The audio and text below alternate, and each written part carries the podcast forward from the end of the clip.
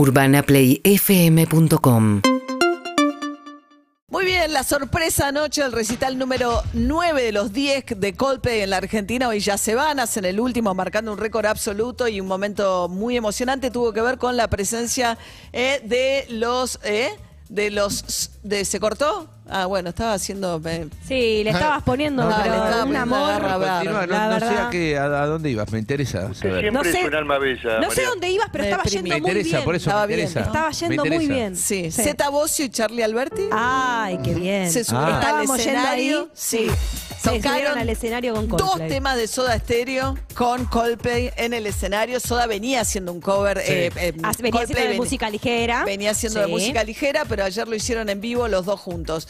Yo creo que lo, lo ahuyentaste con. Ahora te digo, Floyd, pa- con todo eh, eso. al- algo fuera de broma. En el, en el eh, este recital número 10 hay que tener todavía ese nivel de sorpresas. ¿eh? Falta hoy el hay que- 10. Ayer fue el 9. Bueno, en el 9 todavía Sí. hay que tener este tipo de impactos, ¿eh? para que no sea todo monótono, todo igual. Muy, muy, bien. bueno. Bueno, tuvo dos noches a Tini Stuessel y ayer la gran sorpresa, ¿eh? Charlie Alberti compartiendo escenario ayer eh, con los Coldplay. ¿Cómo andas, Charlie? Buen día. Buen día, ¿cómo andás? Bien, sé que estás apuradísimo, pero ya estás despierto. Sí, me despierto muy temprano, eh, siempre, siempre, Ah. aunque me cueste tarde, cosa que no hice tampoco, pero eh, sí, siempre me despierto ya automáticamente solo temprano. Bueno, a ver, contanos, ¿cómo fue la convocatoria? Sabemos que ellos venían haciendo, bueno, hace tiempo, hace mucho tiempo que hacen un cover de ustedes ellos.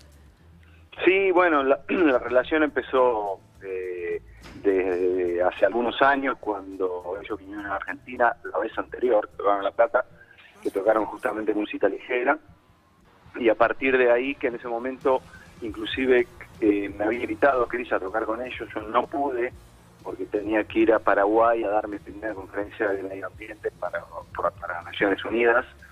Eh, entonces me escuché con él y me dijo, anda, anda a hacer eso que es más importante que vengas a tocar con nosotros, eh, por, por vos bien que es- en ese aspecto coincidimos con, con el tema de la defensa ambiental. Eh, y de ahí, a partir de ahí empezamos a, tener una relación. Después cuando yo empecé a armar el listado para, hacer gracias totales, eh, eh, lo convoqué para que él, bueno, como sabes, eh, de música ligera en, en Gracias Totales lo cantaba él. Eh, y a partir de ahí, bueno, empezó a darse esto. Venía a Argentina, empezamos a tocar música ligera y nada, ya nosotros sabíamos que, que- estaba la intención de que nosotros en algún momento subamos a- al escenario. ¿Y, lo- y ya habían, tenían coordinado que era el, el día 9? Eh, eso, bueno, a ver, eh, al principio Chris dijo, bueno, quiero que toquen todos los shows, cuando ellos tenían tres shows vendidos, después vendieron eh, 10 River, entonces ya no podés estar en los 10. Entonces lo que lo que decidió él fue que estemos en, en- en este en este de allá. En este de ayer. Eh, ¿Y habían compartido escenario ya? No, Nunca. físicamente no. Ah, mirá. Físicamente no. ¿Y cómo Yo había fue? estado en su casa, en Malibú y eso, pero no nunca nunca habíamos estado arriba del escenario. Eh, mira, es, es, es- es espectacular. Él, ellos, ¿no? Todos ellos son gente excepcional. Él es un maestro de ceremonias increíble. Ese show eh, gira alrededor de su carisma y de Muy carismático, energía. sí, total. Eh, pero básicamente maneja los tiempos del show como nadie.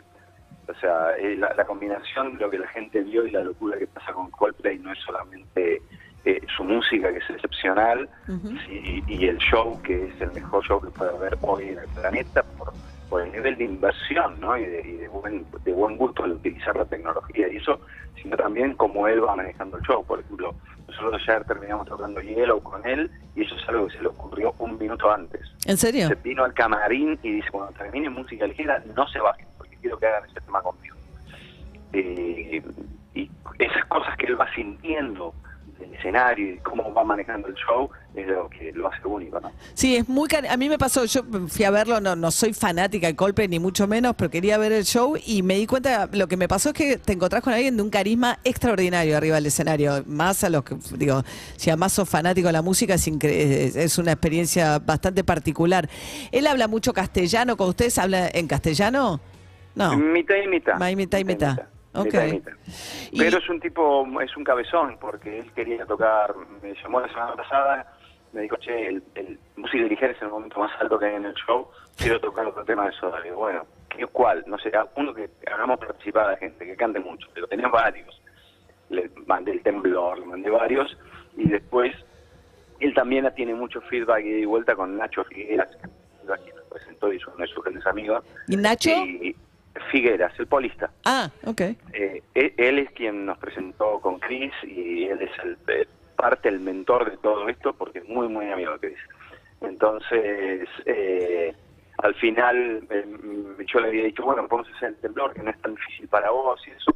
Y al otro día viene y me dice, no, vamos a hacer persiana americana. Le dije, Chris, tenés mucha letra, el temblor no es tan fácil, olvídate, yo lo voy a hacer. Y es un cabezón, fue y lo hizo. Ah, mirá, por el tema de la fonética también, ¿no? Porque me imagino una parte la aprende, ¿eh? Eh, Claro, una parte sabe la palabra y otra parte es fonética, pero igualmente es un tipo muy talentoso eh, y, y- y la verdad que le gusta hablar en español, le disfruta hablar en español. ¿Y sabes por qué eligió ese tema al final, Charlie? ¿Te dijo?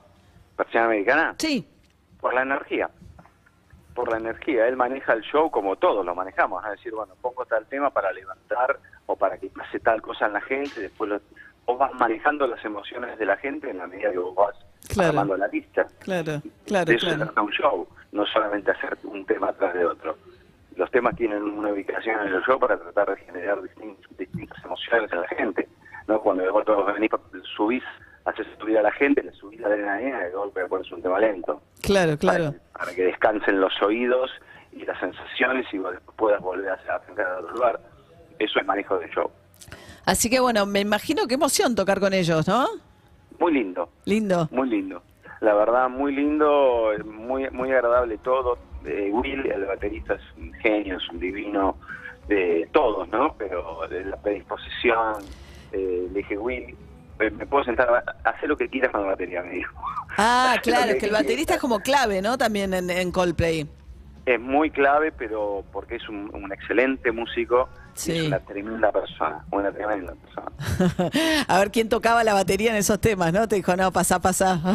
No, pe- pero bueno, en la batería hay- algo que es más difícil, que es que cada uno de, cada uno de los bateristas en general se sienta diferente, tenemos diferentes posiciones. ah, la altura de la la 100. se- claro, la semana pasada lo que hice Ah. el martes, cuando lo fui a ver, eh, me fui con mi asistente, medimos toda la batería de él y me armé mi batería acá con las medidas de, de la Ah, para ensayar, pues no es lo mismo, digo, un piano es un piano, qué sé yo, no sé, no es lo mismo. una la batería totalmente. cada uno la arma según su comodidad o según el- del- la- lo- la forma que hayas estudiado. Entonces, Ah, mira. eh, yo estudié una técnica de una forma, él estudió de otra, entonces yo tuve que poner todas las, las las posiciones, porque si a vos te corren medio centímetro un ratillo y no le pegás, Ah, claro. porque vos ya tenés...